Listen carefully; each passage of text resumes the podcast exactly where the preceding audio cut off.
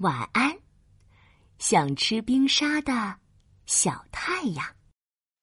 亲爱的宝贝，奇妙睡前故事时间到啦！我们一起来听故事吧。炎热的夏天来了，冰川上的小企鹅们开始做冰沙了。他们做了好多口味的冰沙，有草莓冰沙、芒果冰沙、巧克力牛奶冰沙。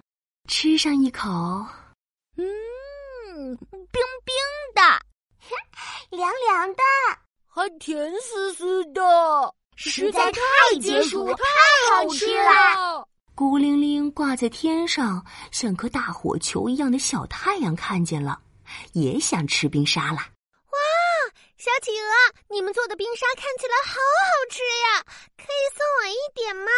当然可以啦。小企鹅们爽快的答应下来，他们给小太阳做了一碗草莓芒果双拼冰沙，然后乘着热气球飞上天空。小太阳，我们来给你送冰沙了。没想到，小企鹅们乘着热气球刚靠近小太阳，意外就发生了。哎呀，好热，好热呀！热气球要着火啦！啊，太热了，冰沙全都融化了，不能再往前了，快降落！小太阳实在太热了，他们才刚靠近，热气球就快烧起来了。碗里的草莓芒果冰沙也迅速融化了，连小企鹅们也热得满头大汗，差点中暑了。小企鹅们只好手忙脚乱的回到地面上。看着满头大汗的小企鹅们，小太阳内疚极了。虽然他还是很想尝一尝冰沙的味道，可是他不想让小企鹅们再冒险了。为了不让小企鹅们发现他的失落和不舍，小太阳躲进云层里，假装不在意的说：“小企鹅，我我突然不想吃冰沙了，你们别再冒险。”可小企鹅们听出了他的失落和不舍，他们不愿意放弃。没关系的，我们一定能想到办法的。没错，呃，想办法，想办法呀！有了！一只小企鹅看着冰川上冰冰凉凉的大冰块，突然想到一个好主意：我们可以用冰冰凉凉的冰块做热气球，做冰箱。还可以用冰块做盔甲穿在身上，这样热气球就不会着火，冰沙不会融化，我们也不怕热了。好耶！这真是一个好主意。于是，小企鹅们开始行动起来。他们用冰块做了一个大大的冰块热气球，一个大大的冰块冰箱，和好多套厚厚的冰块盔甲。小太阳，我们来给你送冰沙啦！可当他们坐进冰块热气球，想要出发的时候，却发现冰块实在太重了，冰块热气球根本飞不起来。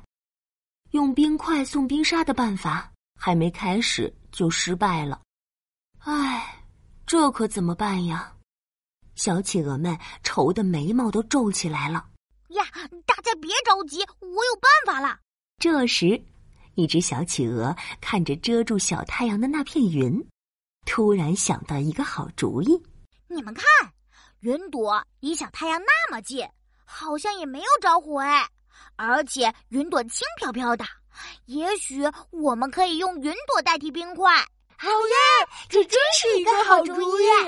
小企鹅们开始行动起来。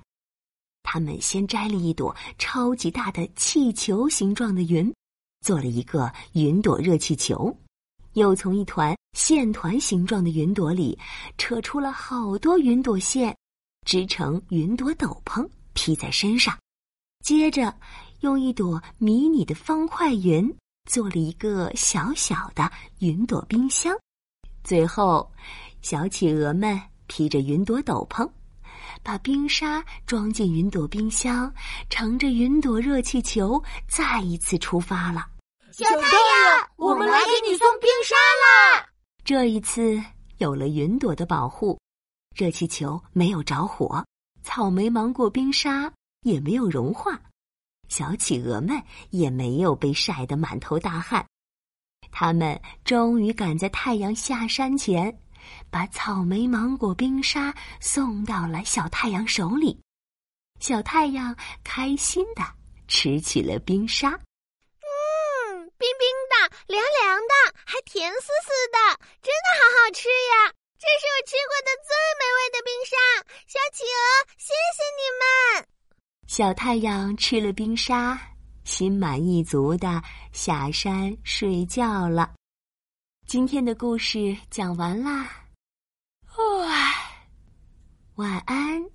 想吃冰沙的小太阳，晚安，小企鹅们，晚安，我的宝贝，晚安，宝宝巴士。